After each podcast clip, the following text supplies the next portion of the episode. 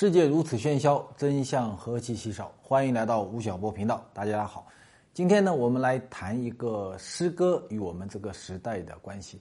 我不知道今天在呃电视机前或者视频前收看吴晓波频道的朋友们，还有多少人在读诗，或者在当今的中国，还大家知道有谁还在写诗？可能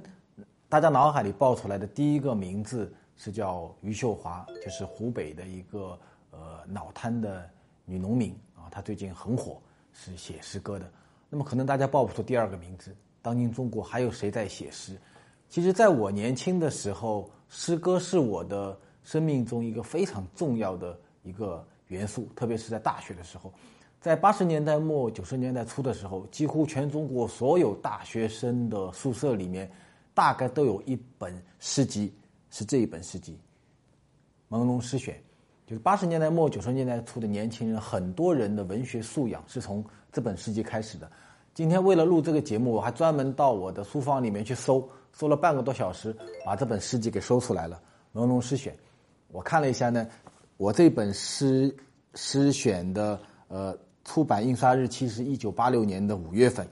是当时已经印到三十多万册了。我们这一代人对诗歌。或者思想启蒙的部分很多是来自于这些当年的中国的年轻诗人。这本诗集的第一首诗歌是北岛的，叫《回答》。很多人可能读过这首诗歌。他说：“卑鄙是卑鄙者的通行证，高尚是高尚者的墓志铭。看吧，那在那镀金的天空中飘满了死者弯曲的倒影。”北岛接着说：“告诉你吧，世界，我不相信，从此你脚下有一千名挑战者。”那就把我算作第一千零一名。这首诗歌在八十年代末和九十年代初，代表着在一个循规蹈矩的被意识形态完全控制的世界里面，终于有年轻人对这个世界说：“我不相信。”所以这些怀疑主义的、这些人本主义的思想，是从这些年轻诗人中的诗歌中，我们被体会出来的。然后就塑造了整整的六零年代后和七零年代后的一代年轻人的整个人文思想。那么到今天，中国还有谁在读诗歌？还有谁在写诗歌？真的是一个问题了。所以我们说到当今汉文世界里那些押韵的汉字，大家可能想的是啊方文山或者林夕或者是李宗盛他们写的这些歌词。所以在很长时间里面，我认为在当今的中国，大概已经没有人在读诗歌，也没有人在写诗歌了。在去年的三月份的时候呢，我在马路边买了一本杂志，叫做《读书》。那《读书》杂志里面呢，有一个作者是一个诗评家，叫做秦小雨。他有一篇关于当今中国诗歌现状的一篇文章。他这个文章里面啊，突然指出了一个特别隐秘的事实。他说啊，当今中国还有人在写诗歌，是谁呢？是那些在一线的中国的产业工人，就是那些。生产线上的建筑工地里的呃工厂厂房里车间里的工人还在写诗歌。我小时候也总是写作文，说工人们写着城市建设的赞美诗。没想到生产线上的工人真的在写诗，这让我非常的吃惊。因为我在很长时间里面啊，是每年在中国的企业中行走。然后呢，我去过很多号称全世界最大的工厂，比如说全世界最大的汽车呃装配车间，全世界最大的牛仔裤车间，全世界最大的呃冰箱车间。然后那些老板呢，陪着我经过那些生产线，啊，那就所谓的中国制造的那些巍巍大观的一个景象。然后呢，生产线上有很多工人背对着我和背对他老板在默默的工作。我很长时间里面认为说呢，这些工人和这些生产线都一样，他们都都没有思想的。他们都是为了金钱，为了一些计件而在工作，而在讨生活。但是秦孝宇的这篇文章里告诉我说，中国大概有超过一万个产业工人，他们还在写诗歌，而且他们很可能是当今中国最大的一个诗人创作群体。然后呢，我就逐渐逐渐的收集到了一些这些工人的一些诗歌，他们所呈现出来的诗歌的现状，让我感到非常的一个吃惊。比如说，大家看这里有一个诗人。他叫郭金牛，啊，是一个在呃广东地区打工了二十多年的一个非常普通的工人。大家都还记得，在中国二零一零年的四五月份的时候，曾经有一件事情，就是在深圳啊，有一个非常大的全世界最大的电子装配企业叫富士康。富士康里面有工人不断的跳楼，一零年初的时候，曾经有十三跳，就十三个工人从富士康的那个楼上跳下来。当第十三跳发生的时候呢，富士康就慌了，说怎么能够阻止这些工人跳楼呢？他们就请了十几个工人到富士康的很多这个办公楼啊、住宅楼啊，它的下面啊铺了很多用钢丝做的防跳网啊，就防止大家来跳跳楼。然后这十多个工人中，其中有一个就是郭金牛，就是这个人，他去他去装那些铁丝网，去装这些防跳网。然后呢，他回到家里以后呢，就写了一首诗歌，叫做《纸上还乡》。啊，他是深圳当时已经是深圳一个非常著名的一个地下诗人，是一个民工诗人。他的这首《纸上还乡书》中是这样写的：他说，少年，某个凌晨，从一楼走到十三楼，就到了楼顶。他飞呀飞，鸟的动作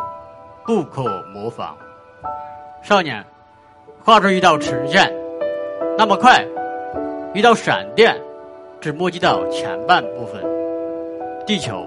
比龙华镇溜大，迎面撞来。龙华镇也就是深圳富士康所在的那个地方，那儿有十多万的富士康的工人。然后他又写了他自己在做这个防跳网的那时候的那种心情。他说：“十三楼防跳网正在封装，这是我的工作，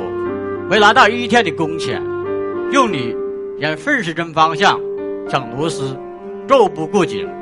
我越用你，危险越大。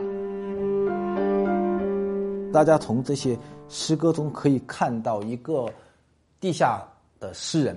在安装防跳网时他的那种心情，他的那种人文的关怀。我在想，二零一零年的。中国这些产业工人的十三跳一定会写进中国的工人史和中国经济史中。那么未来很多年后，我们来说，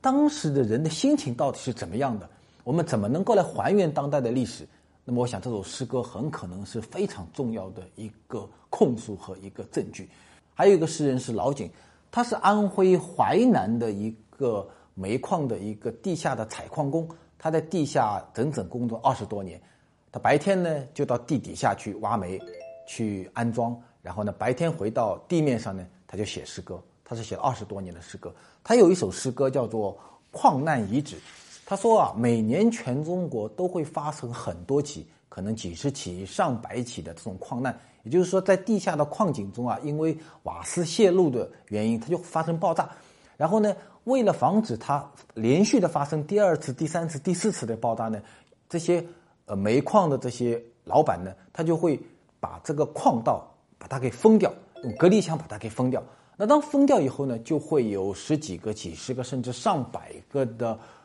这些矿工就被永永生永世的被封锁在这个暗不见天日的地心部分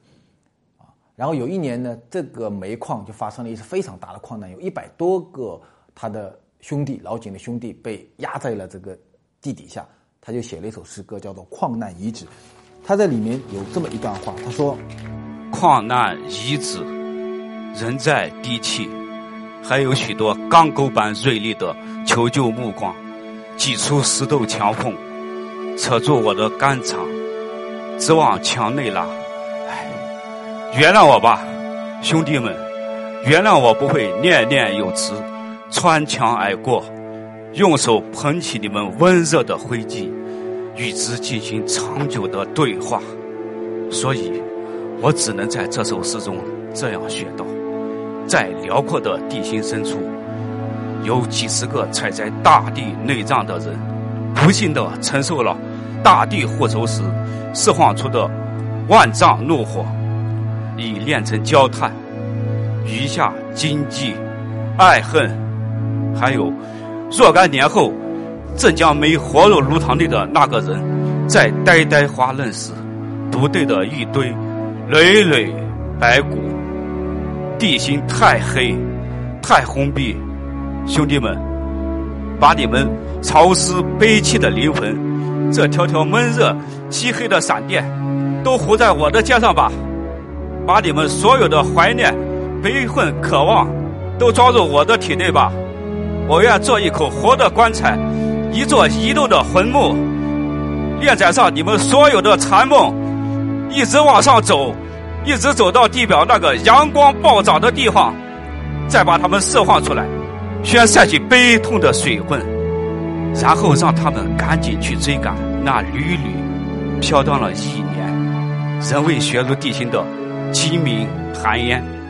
每年全国都会发生数百起的这样的煤炭的矿难，他们有的呢被曝光、被报道了，有的呢被刻意的隐瞒了。但是大家在新闻的报纸上、电视上、客户端上看到的，其实是几个冰冷的数据，就是某某某日某地发生了一个矿难，死亡了十个、二十个、一百个的矿工，大概就这样而已。第二天大家就忘记掉了。所以只有像老井这样的真正的一线的矿工。他们用自己的诗歌、用文字记录了这个时代的一个非常残酷的一个事实。然后我还读到了另外一一个诗人，也是一个有二十多年打工经历的一个诗人，叫做唐以红啊。他写的很多的诗歌，其中有一首诗歌的名字叫做《断指》。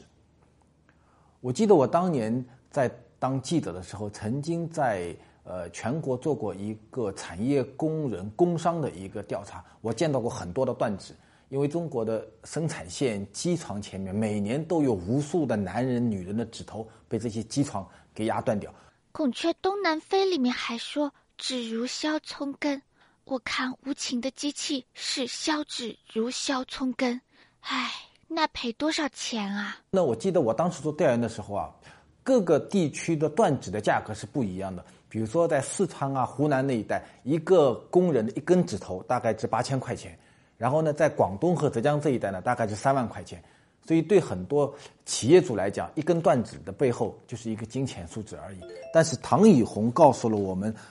那个被断掉的指头的那个人的疼痛啊。他的诗歌写道：“他说，我写过段子，我写过段子，写过他们缠着带血的纱布，像早产或夭折的婴儿。”躺在长三角和珠三角这些产床上，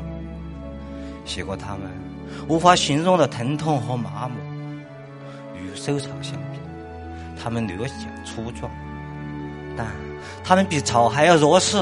草被割了，还可以再长；他们断了，就永远不能焊接，像一块又一块被切割了一次又一次的废铁。我写过段子。结果他们在仲裁大厅之外的徘徊，相互拥着，哭成一团。结果他们望断秋水般的等待和地狱般的绝望。我还写过在调解书上，他们是一节又一节连加的火腿肠。我写过的段子，如果连在一起，就是一条没有尽头的路。但很多很多的手指还在不甘心地走上去。常常在我的梦里突然站起来，像一个又一个背井离乡的孤儿。他们齐刷刷地站着，仿佛一支逐渐浩荡的队伍，在向着漆黑的夜色讨花着散步。他说：“断指比枯草还要弱势，跳楼、矿难、断指，这些诗歌背后都是工人苦难的心啊！这些诗歌的背后，其实……”展现给我们是说，中国现在有二点六亿的农民工，那么加上城市里的所谓产业工人，加在一起大概四点五亿人，就相当于三个日本国的国家人口的这些产业工人，他们的这些用他们的身躯，用他们的生命，创造了所谓的中国制造的一个神话。但它的背后有什么呢？它的背后有跳楼，它的背后有矿难，它的背后有断指。甚至背后还有什么呢？还有讨薪者。我还读到了一位八零后的女工，叫做郑小琼，她是四川人，十几岁就跑到了广东打工啊。她到到过模具厂、玩具厂、磁带厂、家居厂、五金厂等等很多地方去打工。她经常看到的一个景象是什么呢？是在工厂的门口会跪着一些讨薪者。向工厂主讨薪，然后他的身边就像他这样的男工和女工，像潮水一样的跑到工厂里。他在跪着的讨薪者里面有这么一段描述，他说啊，在一个工厂门口跪着四个女工，她上面呢举着一个硬的纸牌，这纸牌上呢写着五个字，叫做“给我血汗钱”。然后他们四个人呢就跪在这工厂门口，他们周边呢都是一些群众，这些人呢是他们的老乡、工友、朋友或者以前的一些同事。然后呢，他写道：“他说，他们面无表情地看着四个跪下的工人，他们目睹四个工友被保安拖走，他们目睹一个女工的鞋子掉了，他们目睹另一个女工挣扎时裤子破了，他们沉默地看着。”下跪的四个女工被拖到远方，他们眼神里没有悲伤，没有喜悦，他们目无表情地走进厂房。这是一首满仓的诗歌，这是其中的一段。我想，这样的场景在未来的中国历史的书写中，在当代中国史的书写中，都是一个非常生动和真实的一个写照，而是被这些八零后的女工用诗歌的语言给记录下来了。啊，那些跪着的人和那些从他们的身边面无表情的走过去的人，也就是当代中国产业工人的全部。在读完了秦霄雨的这篇诗论以后，让我第一次看到了一个这么一个隐秘的事实，就是在中国制造的背后，真的是有一群一线的产业工人，他们的身份非常的卑微，他们每天的劳作，每天为了十块钱、二十块钱、几十块钱的工作，但是同时他们在用诗歌记录他们的生活、他们的工作和这个时代。而这个事实让我感到非常的羞愧，也感到非常的震撼。所以我后来呢就联系了这个秦小雨，我跟他说：“我说，其实我们发现了一个事实，我们发现了一个诗歌还在中国活着的这样的事实。我说，你有没有办法说去呃找到这些产业工人，把这些人的诗歌给他聚集起来，出一本中国工人阶级的一首一个诗集？”然后小雨就同意了，说他来承担来干这个事情。然后他就在全国呢找了一百多个这样的诗诗人，希望能够把他们的诗歌能够聚集起来，出一本中国工人的诗。然后呢，在去年的六月份的时候呢，一个另在一个非常巧合的一个机遇中，我们又碰到了我另外的一个老朋友，叫做吴飞跃。这个这个呃，他是一个电视编导。二零零八年的时候呢，我曾经出过一个电视连续的纪录片，叫做《激荡》。那飞跃呢是呃《激荡》这个纪录片的一个主力的编辑，他后来呢离开了电视台，自己呢做了一个呃纪录片的一个纪录片公司。当他知道我和小雨在做这个中国工人诗人的这些征集工作以后呢，他说他能不能够来拍一个纪录电影，把这个这些工人工人诗人的生活状况把它给拍摄出来，然后呢就有了一个呃纪录电影《我的诗篇》这样的一个工程。然后小雨呢就设定了几个呃比较经典型的这些工人诗人，希望能够去采访他们，然后去拍录他们的生存状态，然后呢由此来构成这么一个纪录片。其中就发生了一件很让人悲伤也很戏剧性的一件事情。我们选定了这六个诗人中，其中有一个在广东的是一个九零后的一个诗人，叫做许立志。我们把他，我们认为他的诗歌非常的非常的好。大家可以，我先给大家朗诵一首他读的一首诗歌。许立志的诗这么写的：他说，我咽下一枚铁做的月亮，他们管它叫做螺丝。我咽下这工业的废水、失业的订单，那些低于机床的青春早早夭亡。我咽下奔波，咽下流离失所，咽下人行天桥，咽下长满水锈的生活。我再咽不下了，所有我曾经咽下的，现在都从喉咙。汹涌而出，在祖国的领土上铺成一首耻辱的诗。这是一个九零后非常年轻的一个一个诗人写下的诗歌。然后他他也是在富士康工作的一个一个工人。然后我们当年就选了他，把他作为六个工人诗人之一。九月份当年说希望联系到他到广东去做他的一个拍摄。结果当我们到。出发之前的一个礼拜，突然得到了一个讯息，他在九十月一号那一天跳楼自杀，然后自杀以后，大家看到这有有一条微博，是他自杀以后在设定好的一个时间，是在二零一四年十月一号的零点零分，他发了一条微博，叫做“新的一天”。在他微博发的时候，他其实已经跳楼自杀了。所以，当秦小雨带着整个摄制组赶到深圳的时候，这位深圳富士康的九零后工人已经离开了人世，然后小雨呢就帮助他的家庭，因为他是一个来自一个非常贫穷的农村的家庭，然后突然一个一个这样的儿子失去了，然后他就帮助小雨帮助他们的家庭和富士康进行了很多很多人的谈判，然后希望能够帮他能够拿到一些补偿。同时呢，小雨和他的家人又帮许立志完成了一次海葬，这是当年海葬的一张照片，把他的骨灰撒在了。大海上，这是遵循了许立志的一个遗愿。然后呢，我们也很希望说能够让更多的人读到许立志的这诗歌，所以就跟众筹网合作，说我们有没有可能通过众筹的方式帮助许立志出版他的一本诗集？呃，这次众筹，我们当时是希望能够众筹六万块钱，能够完成这本诗集的印刷发行。结果呢，呃，出人意料的是，这本诗集的众筹完成了十四万块钱。那么就是很多人还是关心这个年轻诗人的一个命运，希望能够帮助到他。这是刚刚不久前出版的许立志的他一生中的唯一的一本诗集，他的名字也就是他在微博中的那句话，叫做“新的一天”。然后这本十四万块钱多出来的钱，全部给到了许立志的家人，能够帮助他们的一个生活的一个改善。所以这部纪录电影《我的诗篇》。的整个一个拍摄的过程，也就是中国的电影人、中国的这些诗评人，真正的第一次走进了产业工人的生活啊！我们去到了这些钢铁厂的一线，去到了少数民族这些农民工的家乡，去到了这些煤矿的呃矿底，去到了很多的呃工厂。很多的车间，很多的生产线，去复原这些产业工人诗人的生活的现状，同时呢，能够把他们的诗歌用最真实的方式能够呈现出来。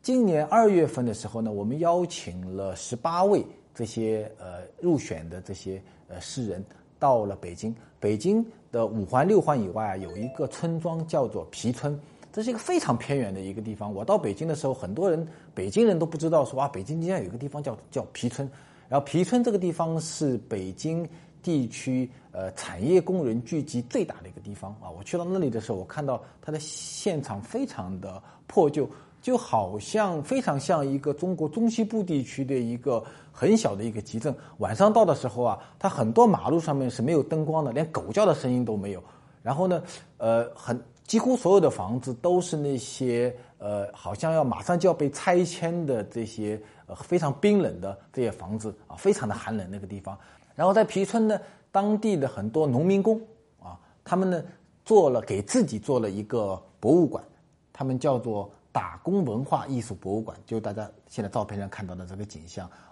它是其实是一个一层楼的这样的一个很长的一个一个一个一个长廊。然后你看大家看到的，它外墙面都是那些没有任何呃装饰的这些红砖。然后玻璃也非常的破旧，我到里面看的时候，里面全部都是一全部所有的上面都有很多的灰尘啊，然后也没有什么太多的呃呃有价值的东西，可以说有钱的东西一个都没有。然后有的是什么呢？有的很多有的很多都是当地的呃农民工他们的很多报纸的简报啊，这些简报呢，有些是呈现现在产业工人的一些现状，有些呢是关于法规，还有一些呢是关于。各地的这些农民工遭到不公平待遇的很多的简报，很多的这种批评报道啊等等，它整个一个里面都是这种用硬纸板贴的这样的简报的一个一个一个简报栏。这是中国唯一一个由农民工自己来主办、来筹建的一个叫打工文化艺术博物馆。其实我觉得它很像一个活化石，真的代表了当代这个社会啊。对四点五亿产业工人的一种漠视，就没有人关心这些人。然后呢，他们完真正的完成了所谓的中国制造。各位，你们想，当今的中国，我们能够生产全世界最多的衬衫，全世界最多的冰箱、电视机、空调、洗衣机到汽车，这四点五亿人制造了全世界最大的一个物质文明的一个狂欢。但是他们的生活，他们打工，他们的文化和艺术本身，其实就像。这里个照片所呈现的一样，是完全被灰尘所掩盖的一个事实。然后在这个博物馆的边上，又有一个像蒙古包的这样的一个一个地方，这个名字很有趣，非常文艺，叫做“新工人剧场”。其实里面有什么呢？里面什么都没有，只有很多破旧的这些椅子啊、凳子啊，连地都是，呃，都是呃泥砖做的一个地。那么在过去几年，曾经有呃到了过年过节的时候啊，或者到了一些节假日的时候呢，有一些呃农民工在这里，他们自娱自乐的呃跳舞啊、唱歌啊的地方。然后呢，呃，我们就在这个新工人剧场里面进行了重新的布置，然后把邀请来的十八个这些工人诗人在这里举办了一场诗歌朗诵会。然后呢，我们又跟一个呃在线的播出平台叫做微吼，我在这里非常感谢微吼的很多工作人员帮助我们一起来做这个工作，进行了第一次的呃互联网在线的直播。我们请了一个多小时的直播，直播这些工人诗人的一个朗诵。大家看到的是一个朗诵的现场啊！我在这个现场是非常感慨，这些工人其实他们都是一线的工人啊。这个工人他是一个建筑工人啊，他在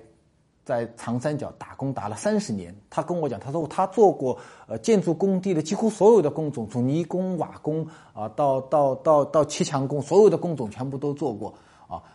这是一个矿工，就是老井。就是二十多年在华南煤矿工作的矿工，然后我在现场我们看到这些工人其实非第一非常的朴实，第二他们在面对着呃互联网、面对着摄像镜头的时候，他们非常的紧张啊。朗诵诗歌的时候呢，都结结巴巴的，有的人呢身上还带了个小抄，又念着念着自己的诗歌就把念忘记掉了，那拿拿出小抄来还还得还得看一遍啊，再继续往下念。你看他就在那看小抄啊，这个诗人正在看小抄，但是现场非常的温馨。非常的感人啊！就是这是我在想，也是中国诗歌史上第一次。中国自从有了产业工人这个名词以后，一百年来第一次，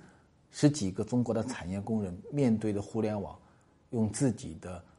声音啊，他们讲的都是方言啊，讲的完全不标准的普通话来朗诵了自己的诗歌。在当时有十多万人在线收看了这一段云端的一个朗诵会。我那一天也是这十多万人之一，在手机屏幕前跟着诗歌体验工人的生活。吴老师，你们当初是如何想要办这个活动的呀？我想，我和秦小雨和吴飞跃，我们在做的这个中国工人诗人诗歌的这个诗集的编选和我的诗篇这个纪录电影的拍摄，我想我们在做的是一个小小的一个回报，也就是说，我们希望用。文字和用视频的方式，能够真正的记录下来，在过去三十多年来，Made in China 的这样一个巨大的改革开放、大的制造业背景下面，人那些非常卑微的人，他们的生活状况、他们的声音和他们对这个时代的一个认知。我想，这些文本和这些纪录电影，当它存在的那一天起，也就是这些诗人他们的诗歌、他们的文字被时代记录的那个时刻。我们说，诗歌是任何一个民族、一个国家它的文字的一个凝练体。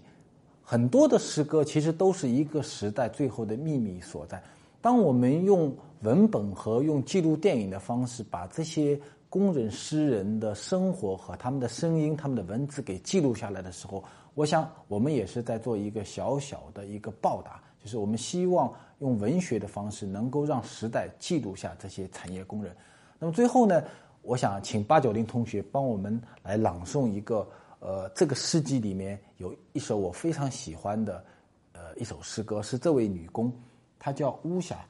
他是他小的时候呢是在家乡就是一个留守留守儿童，就是他爸爸妈妈都到呃珠三角去打工了，然后呢，他就留在老家，然后当他十四十四岁的时候呢，他也离开他的家乡，跟着他爸爸妈妈到南方来打工。然后他现在是一个有一个孩子的呃妈妈，那么他的孩子又变成了一个留守儿童，然后他呢在呃服装厂打工，同时呢她又在写诗歌。她写了一首诗歌叫做《吊带裙》，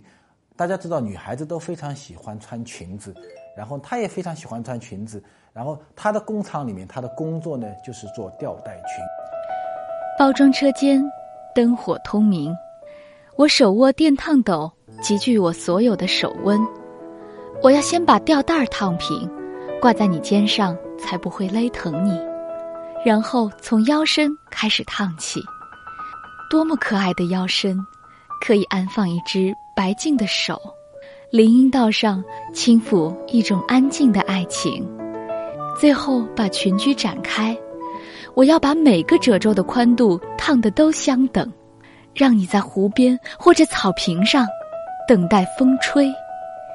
你也可以奔跑，但一定要让裙裾飘起来，带着弧度，像花儿一样。而我，要下班了，我要洗一件汗湿的厂服。我已把它折叠好，打了包装。吊带裙，它将被打包运出车间，走向某个市场、某个时尚的店面，等待唯一的你，陌生的姑娘，我爱你。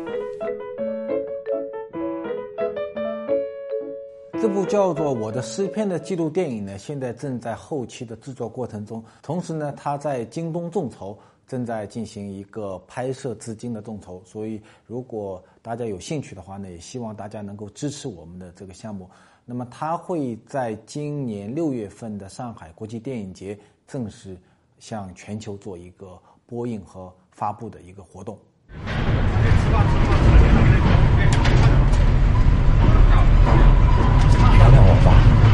兄弟们，原谅我不会念念有词，穿墙而过。用手捧起你们温热的灰烬，与之进行长久的对话。诗歌是这个时代最后的秘密，只要还有人在写诗，它就不会被遗忘。